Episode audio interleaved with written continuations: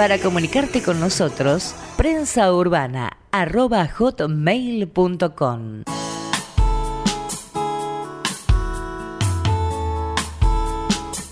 Prensa Urbana. Prensa Urbana. En Ecomedios, AM 1220. La inteligencia artificial. En una época donde la preocupación laboral se hace eh, se hace fuerte, ¿no? Es una preocupación, y preocupación real que, que vive el país. Pero esto se extiende a nivel mundial. Eh, mucho no se conoce, lo conocen los especialistas, lo que es inteligencia artificial. Los demás estamos ahí en la, en la nebulosa, hasta dónde alcanza, pero es algo que debe conocerse y eh, los académicos, los especialistas, eh, cada vez lo van eh, estudiando más y eh, se puede pensar en, en consecuencias, se pueden evaluar consecuencias al respecto de la inteligencia artificial.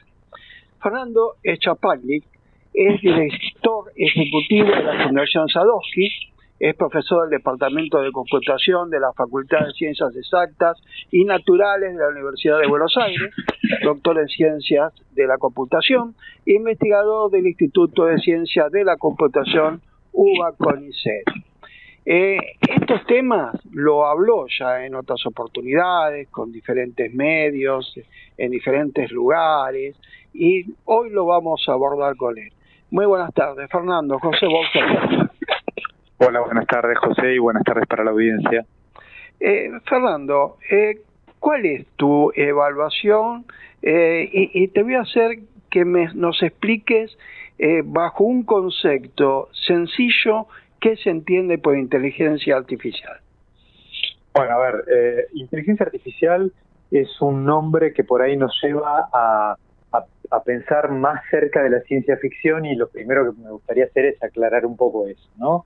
Se trata de una serie de técnicas que a partir de datos que observan infieren otros, ¿no? Eh, qué sé yo, eh, digamos, si, si vos cada vez que le mostrás un ave, esas aves tienen plumas, bueno, va a inferir que todas las aves tienen plumas, ¿no es cierto? Este, si vos le mostrás un montón de frases y probablemente infiera que cada vez que dice eh, no sé, la noche, la palabra que sigue, con alta probabilidad, no siempre, pero con alta probabilidad sea ponerle oscura y así, ¿no es cierto? Esa es como la idea base en la que se basan las técnicas más conocidas de inteligencia artificial, que son las que tienen que ver, por ahí alguien escuchó hablar de aprendizaje automático. Bueno, tiene que ver con esto, ¿no? De mostrarle un montón de datos y que eh, infiera las, eh, los patrones, las cosas que se repiten, ¿no? Ese se, eso sería como una rápida descripción de qué se trata esa tecnología y una descripción que no me canso de hacer es cuando decimos que las computadoras piensan, recuerdan, son, son solo metáforas, ¿no? Metáforas para comunicarnos, pero las computadoras ni piensan, ni recuerdan, ni saben, incluso tampoco tienen la capacidad de ignorar. De vuelta, las usamos como metáforas, pero esas son atribuciones de las mentes humanas, nada más. Ahora, Fernando, eh, es una acumulación de información que hace la tecnología. Esa acumulación de información, que es a veces la preocupación que tiene eh, la gente en general, lo, los que no tienen esos conocimientos, es que hay trabajos, hay, hay profesiones que van a terminar siendo absorbidas por las máquinas, como alguna vez fue la revolución industrial allá por los años 30 del siglo pasado. Bueno, a ver, eh, esto se trata de, un tema muy muy complejo que efectivamente hay varias personas en todo el planeta que han expresado su preocupación y que es un tema que está bajo estudio y creo que podríamos resumirlo de esta manera.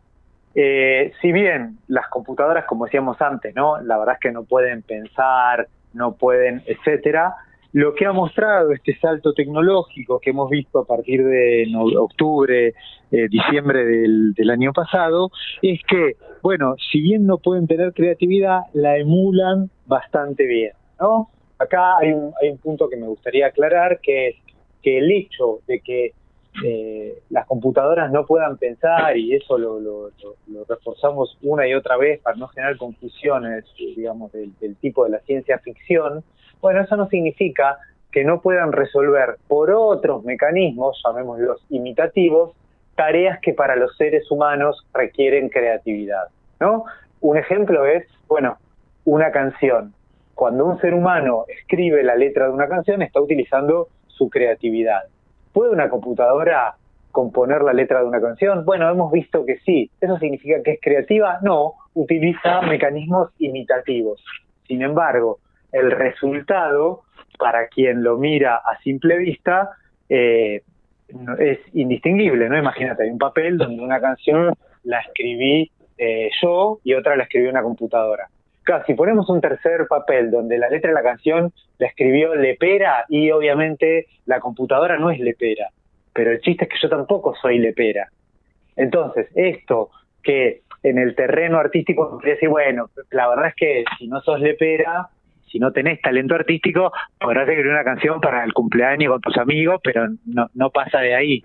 Bueno, el problema es cuando en vez de estar hablando de eh, una composición artística, estamos hablando, por ejemplo, de un reporte que hacemos para nuestro jefe, ¿no? Porque ahí ni vos, ni yo, ni la mayor parte de la gente que nos escucha, no somos ni Gardel, ni Lepera, ni siquiera somos los guitarristas, somos unos más del montón, y eso no significa, no lo digo en detrimento, digo, eh, las personas hacemos nuestro trabajo con esfuerzo, con conciencia, incluso con talento, bueno, eso no significa que, de vuelta, ¿no? Que, que tengamos que ser especialmente destacados.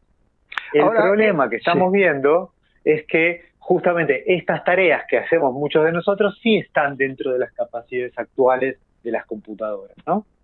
Ajá. Ahora lo que nos estás explicando es que puede eh, ser de cierta manera creativa la tecnología, pero no puede llegar a la excelencia que le puede dar el ser humano eh, que, que tiene esa capacidad superior, como bien marcabas, no, no sé, un, un, un Picasso, un Lepera, un, hay alguien que ha sido superior a un Einstein, no puede alcanzar esa creatividad. por ahora no hemos, por ahora no hemos visto eso, pero eh, a mí eso no me preocupa tanto. Hay, hay, hay gente que por ahí desde un ángulo, si querés, un poco más filosófico, se hace esa pregunta.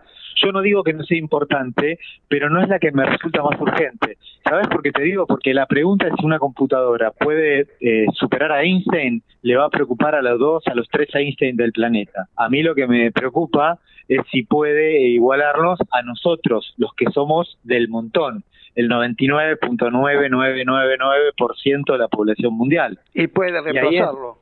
Bueno, ahí es donde estamos viendo, eh, es- eso, por eso eh, algunos le atribuimos a este último salto tecnológico un carácter distintivo de cambios anteriores. Bueno, estamos viendo capacidades donde, donde sí tiene, puede reemplazarnos para un montón de tareas, ¿no? Reemplazarnos, complementarnos para otras, pero bueno, digamos, si nos complementan en una tarea y hay una persona que en un trabajo puede hacer la tarea de dos y me preocuparía el empleo del segundo, digamos, ¿no? Claro, por ejemplo, la, la robótica fue reemplazando en la industria eh, muchísimas tareas que hacían una gran cantidad de personas. Eh, ahora, ¿hasta dónde puede llegar eh, la inteligencia artificial y su reemplazo dentro del afán laboral? Bueno, mira, me haces una pregunta súper, súper interesante. ¿Hasta dónde puede llegar? Es un poco eh, difícil, digamos, sería hacer futurismo, pero sí déjame contarte lo que hemos aprendido a estudiar, lo que pasó con la robótica. En particular hablemos de, por ejemplo, la robótica industrial, ¿no? O sea, no pensemos en el Terminator de la película, sino en ese robot que parece medio pavo, que a veces vemos en un documental, que suelda los autos al pasar, ¿no es cierto? Eh, había una gran discusión cuando empezaron este tipo de automatización en, en- la industria automotriz, allá en la década del 90, donde la pregunta era, che, pero esto, eh, ¿qué va a pasar con el empleo? Bueno, ahora con, con eh, ya varias décadas de información acumulada, lo que podemos decir es que en los países más desarrollados, donde la robotización avanzó mucho, no se produjo desempleo, pero sí precarización. Esto significa el salario promedio de las trabajadoras y los trabajadores cayó. Cayó. Porque una explicación, esto es un fenómeno complejo, pero una explicación simple sería, bueno, la gente de algo tiene que vivir, entonces este, acepta trabajo por mucho menos dinero. Entonces, hay una preocupación real sobre el avance de la automatización. Esto no, no, no, no significa que uno tenga que oponerse a la tecnología, pero sí significa que hay que hacerse preguntas muy fuertes sobre la regulación, ¿no? ¿A qué velocidad avanza esta tecnología? ¿A quién beneficia?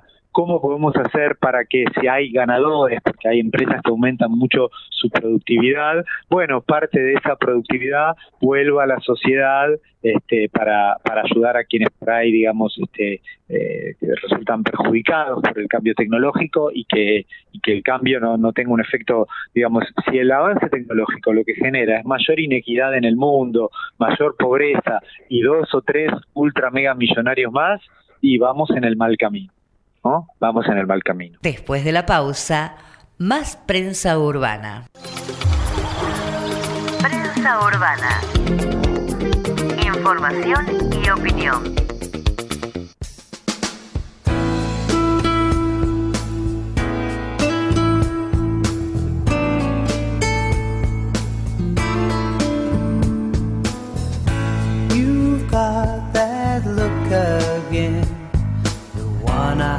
I had when I was a lad. Your face is just beaming.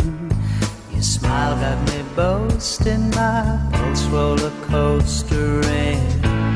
Anyway, the four winds that blow they're gonna send me sailing home to you. Or I'll fly with the force of a rainbow. Dream of gold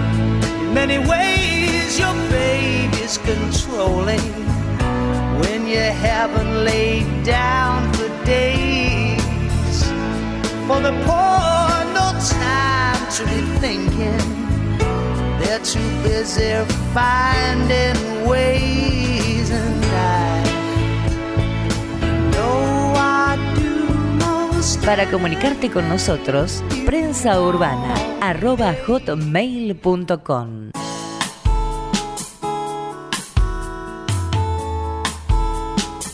Prensa urbana. Prensa urbana. En Ecomedios AM 1220. Fernando Echapagli es director ejecutivo de la Fundación Sadowski, es profesor del Departamento de Computación de la Facultad de Ciencias Exactas y Naturales de la Universidad de Buenos Aires, doctor en Ciencias de la Computación, e investigador del Instituto de Ciencias de la Computación UBA CONICET. Ahora, esta regulación, porque no es lo mismo regular eh, en un país, por ejemplo, como Norteamérica, que regular en Argentina o regular eh, en algún país de, Europa o, o, alguna potencia de, Medio Oriente.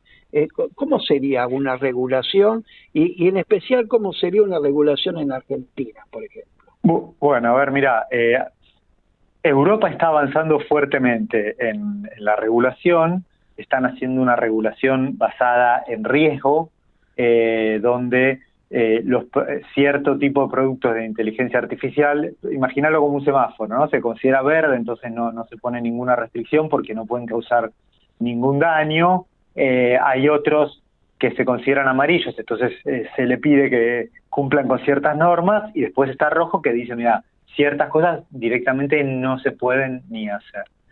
Después, también es interesante, Alemania tiene una fuerte tradición donde eh, la, los avances tecnológicos en un montón de, empleos de la industria y del comercio se negocian con los sindicatos, de manera tal de que eh, a la hora de que se incorpora tecnología también se prevé la reubicación de los trabajadores desplazados, ¿no? Eso es como una manera de decir, eh, bueno, eh, que el aumento de la productividad sea para todos, ¿no? O sea, si el aumento de la productividad, porque agregaste, por ejemplo, pensemos en los supermercados, una caja 100% robotizada o autónoma, estoy hablando de un caso, digamos, real, bueno, que ese, que ese pato no lo tengan que pagar los trabajadores de la línea de caja. O sea, encontremos un empleo alternativo para ellos. Y, y esto es algo que en Alemania funciona muy bien, bueno, y lo menciono justamente porque,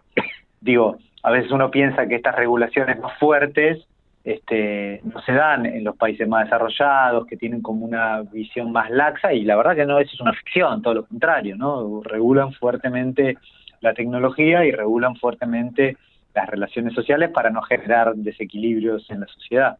Claro, los avances tecnológicos indudablemente tenemos que ir adaptándonos porque tiene que ser eh, proclives al mejoramiento de la calidad de vida de, la población. Pero un país como, como el nuestro, eh, se está eh, evaluando, por lo menos en el ámbito académico, se está evaluando qué tipo de regulación puede tener Argentina. Mira, hay, hay, mucha discusión al respecto. Eh, a ver, así como te digo que Europa está avanzando en la regulación, también te tengo que decir que, eh, digo, eh, Estados Unidos, Inglaterra, bueno, todavía no lo han logrado. Es decir, es un fenómeno muy, muy incipiente. Este, entonces, digamos, esto ha agarrado medio por sorpresa a todo el planeta. Una cosa en la que hay bastante consenso es que más allá de las regulaciones nacionales, dado que esta tecnología suele estar concentrada en, la, en las manos de las muy grandes empresas internacionales, eh, que además son muy pocas, para que la regulación tenga efecto, bueno, debería tener carácter regional, internacional, ¿cierto? O sea, no, no alcanza o suele ser medio difícil que un país latinoamericano logre hacer suficiente fuerza, por decirlo de alguna manera, para que se respeten eh, sus legislaciones, ¿no es cierto? Claro. Eh, ¿Qué pensás sobre eh, la inteligencia artificial eh, sobre la cual puede acceder la gente a través de Internet? Bueno, efectivamente, esta, esta última etapa, digamos, que ha generado tanta sorpresa propios y extraños, es lo que se llama inteligencia artificial generativa, ¿no? Porque el, el producto bandera es ChatGPT, digamos, está en boca de todos hoy en día, yo ahí por ahí haría una diferenciación.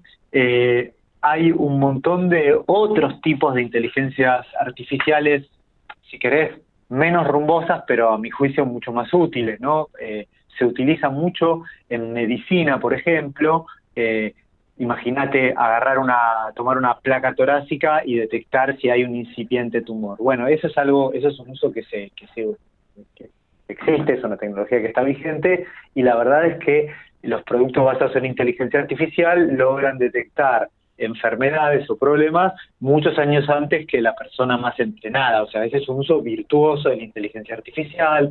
Lo mismo podríamos decir para, no sé, prospección de petróleo, detección de catástrofes climáticas. Es decir, eh, digo esto para no poner todo en la misma bolsa y que se entienda que hay usos que no solo son bienvenidos, sino que hasta necesarios y incluso nosotros en la Fundación Sadowski, eh, si entran a la página web lo van a poder encontrar, llevamos adelante un montón de proyectos con investigadores e investigadoras argentinos, con empresas argentinas, este, en el sector eh, satelital, en el sector de salud, etcétera, o sea, como para no demonizar todo tipo de inteligencia artificial. No, indudablemente. En el tema de investigación y todos los eh, beneficios que puede traer es algo indiscutible. Creo que la preocupación mayor se basa en, la parte laboral y, no en los beneficios que puede traer la inteligencia artificial.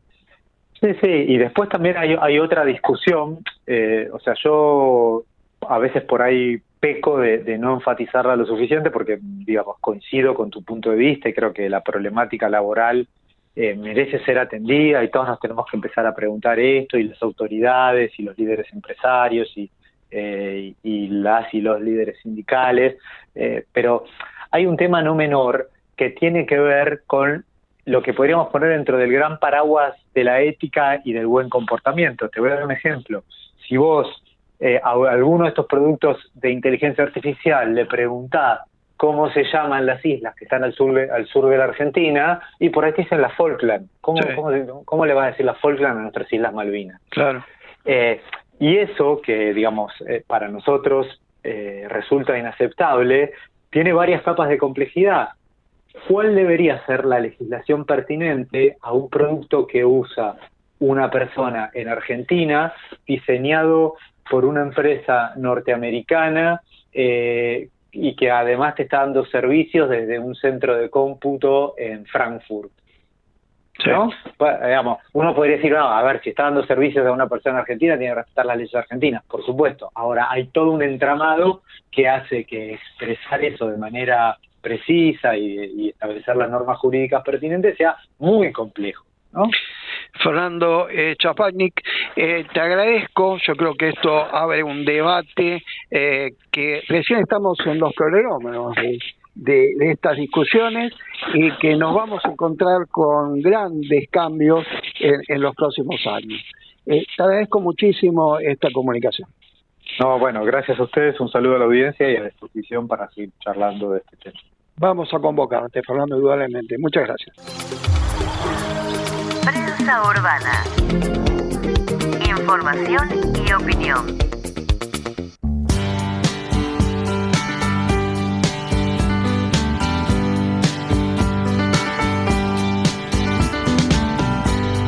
Seems like yesterday,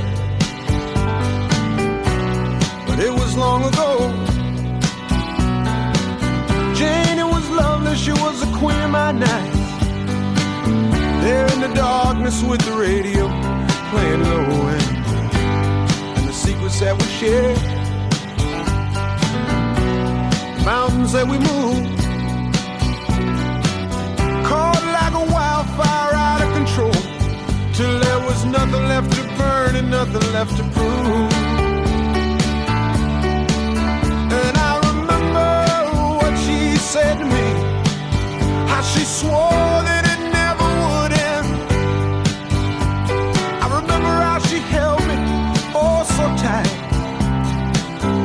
I didn't know now what I didn't know then. Against the wind. We were running against the wind. We were young and strong.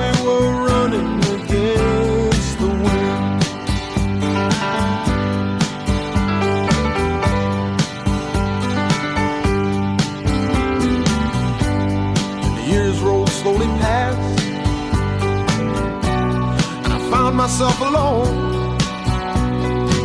Surrounded by strangers I thought were my friends found myself further and further from my home and I Después de la pausa, más prensa urbana. Ecomedios.com AM1220. Estamos con vos. Estamos en vos. No aplaudamos al mosquito, combatámoslo en serio. Para combatir el dengue, el zika y el chikungunya, evitemos que los mosquitos piquen y se reproduzcan. Usemos repelentes, coloquemos tules en la cuna de los bebés y demos vuelta a contenedores para que no se acumule el agua. Si tenés fiebre alta, dolor de cabeza y dolor muscular, no te automediques y acudí al médico. Encontrá más información en argentina.gov.ar. Argentina Unida, Ministerio de Salud, Argentina Presidencia. Podés vernos en vivo en ecomedios.com. Ecomedios.com. Contenidos audiovisuales. Conectate con nosotros. Contestador 5 254 2353.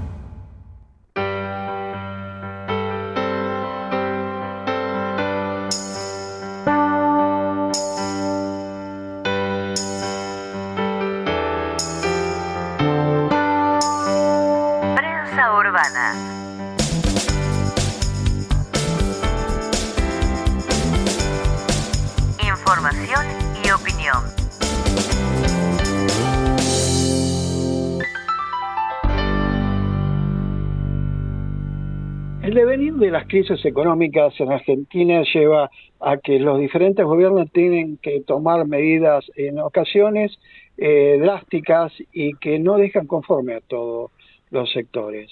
Eh, vivimos en este momento eh, dentro de un arco eleccionario donde eh, se ha producido algunos desbordes a nivel inflacionarios y han tomado medidas que en este caso una de las entidades que ha rechazado eh, una medida en particular como es la intervención que ha tomado el gobierno en relación a la carne vacuna y a los productos lácteos. Eh, esta institución es Maizar, estamos en línea con el señor Pedro Viñó, que es presidente de, esta entidad y que nos va a contar eh, los motivos eh, por los cuales existe este rechazo. Muy buenas tardes, Viñó. José Bouza le habla. Buenas tardes, un gusto poder conversar un rato. Eh, la, la, verdad es que nosotros, eh, cualquier cosa que vaya, cualquier medida sobre todo, ¿no? Que vaya en contra de la transparencia, la previsibilidad, eh, en, en ecosistemas como el nuestro, que, que por ahí tomar decisiones de, de tener un animal, engordarlo, llevarlo a faena y demás lleva muchos años, este, por ahí se toman medidas de la noche a la mañana que, que bueno, que perjudican considerablemente eso, este, y bueno, nosotros nunca vamos a apoyar este tipo de cosas, ¿no? Este, por lo tanto, bueno, cuando hay rumores, cuando la cosa este, parece que, que, va a apuntar, nosotros tenemos la obligación de decir que, que esto no ayuda, que no es el camino, que, que creemos que nosotros cada oportunidad que tenemos decimos que lo que necesitamos justamente es lo contrario, es previsibilidad, son reglas claras, es generar confianza. Imaginémonos que, que este, hay mucha mucha interacción hacia adentro de las, de las cadenas de valor que con este tipo de cosas se distorsionan, se generan este, conflictos, desconfianza, todo en contra de lo que verdaderamente nosotros apuntamos y, y, creemos que es lo mejor para un desarrollo que la Argentina necesita con creces. Hay muchos argentinos que necesitan trabajar, muchas familias que dependen de la generación de trabajo y todos estos ruidos lo único que hacen es conspirar justamente para para que no sucedan esas cosas, para que haya menos inversión, menos generación de empleo, menos, sí, me permite, menos construcción de valor, ¿no? Si, si nos puede explicar concretamente qué es lo que ha marcado el gobierno y sobre lo que ustedes se quejan, cuál es la intervención que han realizado y, y que ven que es errónea para el mercado de Hacienda. Mire, la realidad es que ha habido un ruido muy fuerte en lo que significa suspender este, las exportaciones de lácteos y de carnes. Este, si bien no hay nada concreto aún, estamos esperando, puede ser que, que suceda. Y nosotros, en frente a ese ruido, estamos mm, diciendo que no es el camino claramente, que, que la, la, frenar las exportaciones lo único que genera es desconfianza en, hacia adentro, o sea, en lo que es este la Argentina entre los distintos actores de las cadenas de valor y hacia afuera ni hablar, la desconfianza que generamos con la gente que, que son nuestros clientes, que llevan muchísimos años por ahí de trabajo, conseguir clientes y de buenas a primeras decirles que por, por una cuestión, vaya uno a saber por qué, decide el gobierno que, que no podemos mandar la mercadería. Imagínense cómo quedan nuestras empresas con sus clientes que están que ya habían pactado precio, plazo y demás y de buenas a primeras este hay que decir que no. Ahora, una eh, medida de esta naturaleza, eh, supuestamente como usted lo marca, por ahora son rumores, no es algo concreto, pero se debe a que eh, no se han entregado eh, para la faena, eh, se ha retirado la entrega a, a los frigoríficos. ¿Qué pueden estar aduciendo para tomar una medida de, de, cancelar las exportaciones? Bueno, claramente la devaluación de, de, de, esta semana hizo que los precios subieran y eh, la ideología, supongo yo, de la gente que toma estas decisiones cree que cortando este, la exportación van a aplacar los precios. Ya vimos que eso desemboca en menor producción y después la, la ola es peor, ¿no? Porque en definitiva el precio se, se forma por oferta y demanda. si hay un problema de, de altos precios, seguramente eso en un mercado que funciona desembocará en mayor inversión para capturar ese, ese precio mayor y eso va a hacer que haya más oferta y, bajaría el precio. Por eso estas cosas ya las hemos vivido, no han funcionado, han, han generado muchísimos problemas y nosotros tenemos que decirlo, o sea, es, es, clarito, no es el camino y no nos vamos a cansar de decirlo frente al rumor que sea. Ahora, en el caso de los ganaderos, ¿pueden eh, llegar a frenar para, para el hecho de, mandar las cabezas de ganado para la, faena eh, y sostenerse en el tiempo o, o tienen eh, es algo perentorio donde hay determinadas fechas donde sí o sí tienen que entregar. Hay algún plazo siempre de, de elasticidad pero bueno eso es es, es, es, es acotado lo que sí esto repercute una vez más en la decisión de inversión, o sea, ¿quién va a estar pensando en ampliarse? ¿Quién va a estar pensando en generar más, en ir a, mayor producción cuando a uno le cambian las reglas del juego de esta manera, prohibiéndole la exportación? Eso conspira de lleno contra todo eso.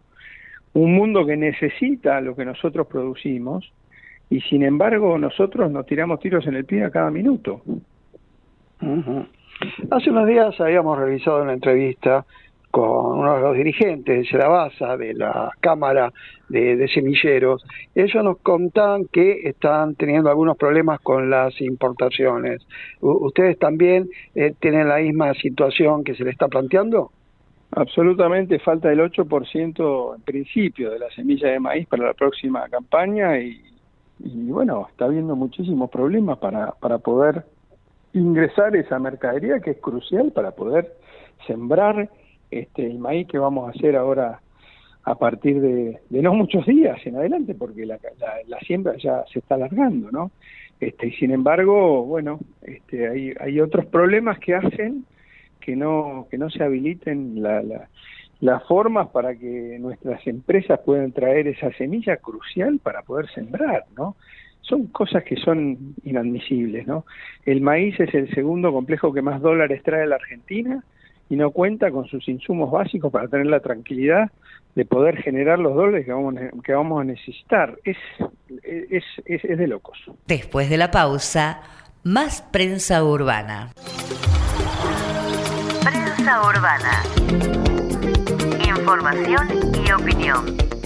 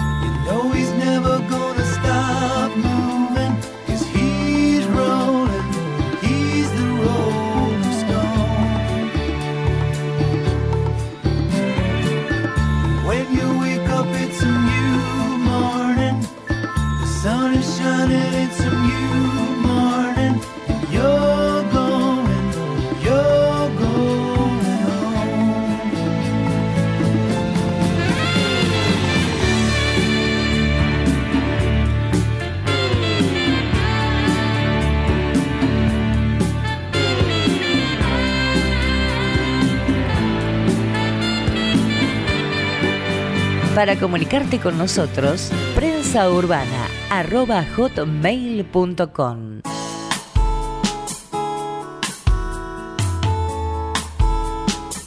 Prensa Urbana. Prensa Urbana. En Ecomedios AM 1220. Eh, esta institución es Maizar, estamos en línea con el señor Pedro Viñó, que es presidente de, de esta entidad y que nos va a contar eh, los motivos eh, por los cuales existe este rechazo. Durante años se dijo que el campo es rico y que tiene que proveer al resto del país. Eh, ¿El campo eh, le ha ido tan bien como para estar en esa situación? El campo tiene mucha eficiencia. Ahora, cuando uno ve, por ejemplo, el índice FADA que muestra con, cuán- con qué porcentaje de la rentabilidad del agro se queda el Estado, ¿no? que ha estado alrededor del 70, el 80%, uno se da cuenta que toda esa riqueza que genera el campo se la está quedando el Estado. Y eso hace que entre en una meseta, porque claramente si uno no tiene rentabilidad no puede apostar a crecer. Entonces, tenemos una, una capacidad extraordinaria, porque el ecosistema agropecuario en Argentina es de excepción, ¿no? Sí, lo permite. Tiene un sistema productivo con bajísimo impacto ambiental, tiene una capacidad técnica en los tomadores de decisión como en pocos lugares en el mundo, gente joven, bien formada, y sin embargo estamos poniéndole un freno de mano tremendo al tener una de las presiones impositivas, porque si Argentina es uno de los países con mayor presión impositiva, el agro debe ser de los ámbitos con mayor presión impositiva dentro de Argentina. Por lo tanto, el productor agropecuario y, el- la persona que está en el ecosistema de agro en Argentina debe ser de, de las personas más grabadas en el mundo. Entonces, eh, lo que está sucediendo es que hace rato que el Estado se viene proveyendo de eso y no deja que despliegue todo ese potencial que perfectamente podría ser mayor desarrollo federal e inclusivo, porque convengamos que el agro está alrededor de toda la Argentina y genera desarrollo en, en- muchísimos rincones de nuestra patria. Ahora, para eso tenemos que dejar de transferir recursos al gobierno central y dejarnos dejarlos donde se producen para que justamente haya inversión y desarrollo bien federal en la Argentina. Nosotros no nos vamos a cansar de mostrar esto, estamos en un año político, tenemos el desafío y la responsabilidad de poder mostrarle esto a los dirigentes y en eso estamos. Eh, ¿Consideran que las retenciones que, sufren eh, en lo que están exportando se puede llegar a suprimir y, el Estado puede funcionar de la misma forma con lo que pueden llegar a producir? Miren, eh, el Estado va a funcionar de acuerdo a lo que la sociedad quiera que, que- que la Argentina sea, ¿no? Si nosotros queremos un Estado que financie, por ejemplo, a través de subsidios el gas y la energía de la gente de Barrio Norte, de Recoleta, por ejemplo, ¿no? Este, o le dé subsidios a los combustibles para que cualquier persona tenga el poder adquisitivo que tenga pueda cargar un combustible barato. Eh, y financia un montón de cosas que no son en- eficientes y que están en el presupuesto, eso es un modelo de país, claramente. Ahora, si nosotros queremos ir a un modelo de país donde vamos a estimular los vectores de crecimiento que puede tener Argentina, que yo por lo menos le voy a nombrar cinco. La agroindustria, sin lugar a dudas, donde nosotros estamos, pero también el turismo, la minería, la energía, la economía del conocimiento. Si queremos ser un país que va a estimular estos ámbitos que verdaderamente pueden generar desarrollo, hacer eh, generar riqueza, darle trabajo a muchísima gente y llevar tranquilidad sobre todo, evidentemente tenemos que votar presupuestos distintos que favorezcan. Yo no digo que haya que se necesite darle nada, nosotros no estamos pidiendo que nos subsidien nada, simplemente queremos que nos dejen nuestra renta con nosotros para desarrollar todo el potencial que sabemos que existe. Pero eso pasa por tener claro como sociedad qué país queremos ser. Creo que el mensaje de las urnas ha sido contundente, ¿no? Este, eh, Argentina quiere otra cosa, más allá de quién ganó, quién salió segundo o, o, o quién perdió. Claramente este modelo no funciona, por eso habrá que poner barbas en remojo y mirar a qué le vamos a dedicar los recursos que recaudamos a través de los impuestos y qué país queremos ser. Si verdaderamente queremos ser un país distinto, seguramente la asignación va a ser distinta y yo no tengo dudas que somos el único país de América que aplica derechos de exportación. Ni Venezuela aplica derechos de exportación. O sea, eh, eh, las mal llamadas retenciones, ¿no? Este, entonces, claramente tenemos que tener claro qué país queremos ser. Esta etapa pospaso y próxima eh, elección, eh, ¿les permite planteamiento o, o, es una nebulosa donde que pase lo que pase hasta que eh, se instale un nuevo gobierno? Nosotros tenemos que seguir golpeando las puertas, mostrando el potencial. La verdad que la cantidad de cosas que hay para, para adelante. Ahora, le, hago un ejemplo. El combustible sustentable para aviación. Nosotros podemos transformar maíz y soja en combustible para, para la aviación. La aviación no puede apuntar a la electromovilidad porque todavía no hay tecnología para eso. Por lo tanto, tiene que seguir con lo suyo y tiene que ver cómo hace para bajar su huella ambiental. La forma que tiene es a través de biocombustibles. Nosotros podríamos ser un proveedor de los biocombustibles con la menor huella ambiental del mundo, porque convengamos que el sistema productivo argentino nos lo permite. Ahora, ¿dónde están las, las, eh, las señales que da el Estado para decir, señores, hagan las inversiones porque nosotros nos vamos a ocupar de venderle al mundo el combustible para aviación con menor huella ambiental del mundo. Nada de eso está sucediendo. Y yo no solo hago responsables a, la política, yo creo que nosotros mismos, los que estamos en el ámbito, también somos responsables porque no hemos sabido contar esta historia. El desafío justamente es, es seguir golpeando las puertas para contarla. Es muy claro. Eh, Pedro Viñó, presidente de Maizar, le agradezco la comunicación y vamos a reiterarla próximamente para ver cómo sigue avanzando algo tan importante como es la producción del campo. Para la próxima hablamos también de bioplásticos y, y tantas otras cosas que, que son oportunidades para nuestro país. Comprometido para que lo podamos hacer. Como no, muchas gracias y a disposición. Buenas tardes. Prensa urbana. Información y opinión.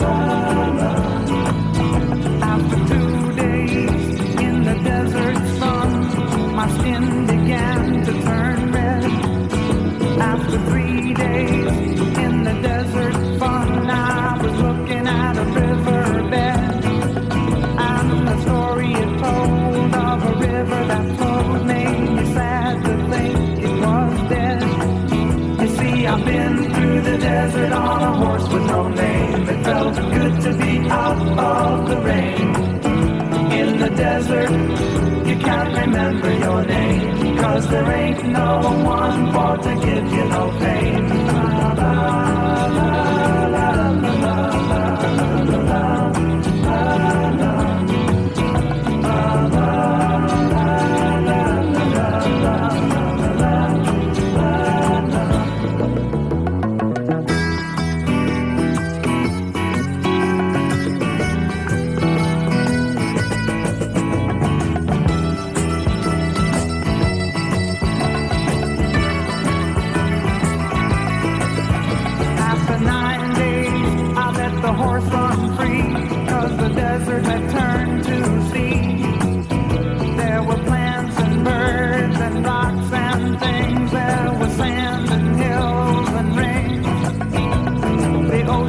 The desert with its life underground and the perfect disguise above.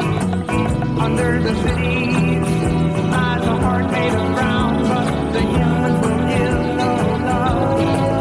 You see, I've been through the desert on a horse with no name. It felt good to be out of the rain. In the desert, you can't remember your name, cause there ain't no one to give you no pain.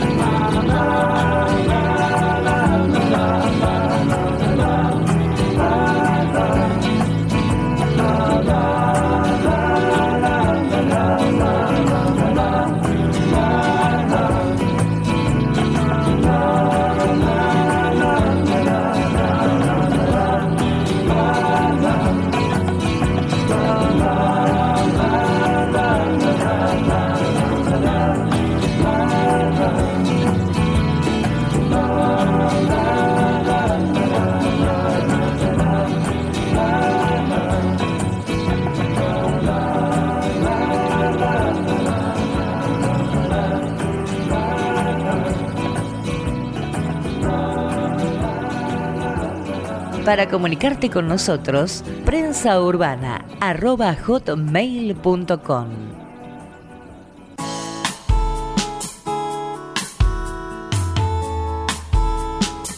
Prensa Urbana. Prensa Urbana.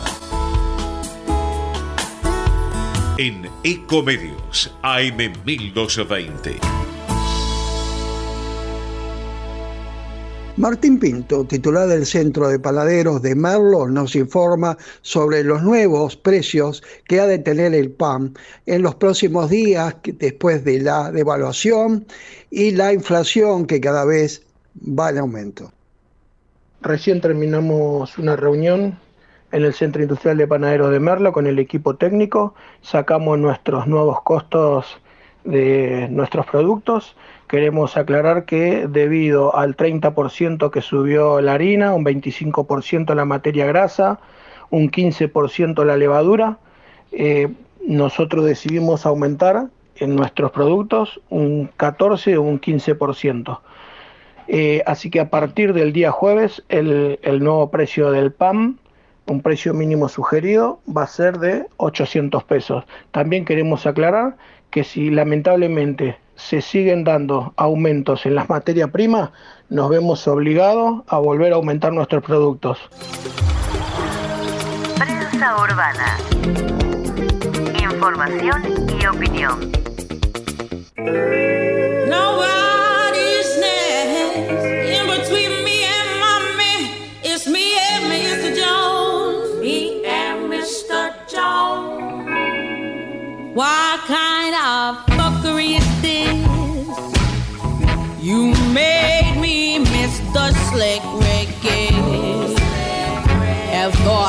Didn't love you when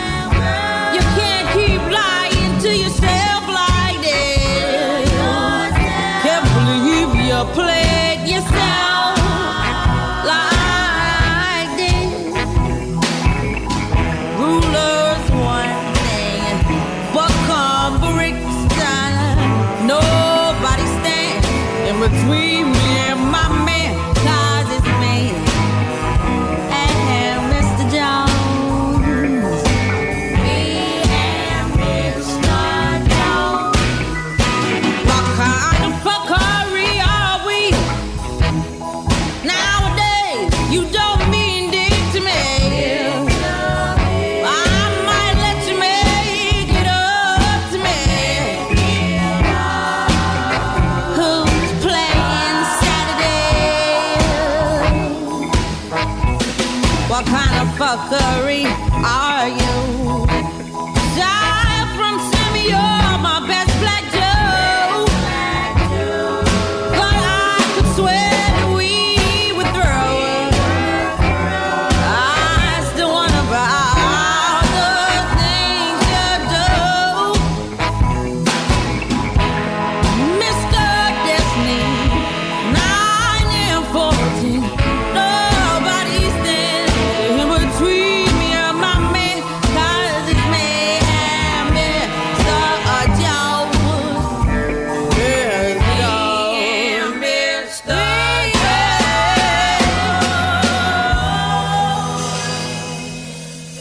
Aquí compartimos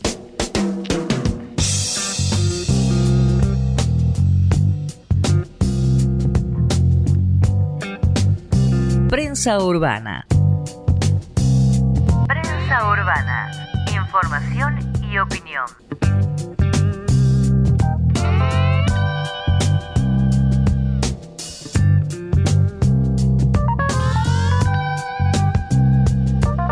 Gracias por acompañarnos.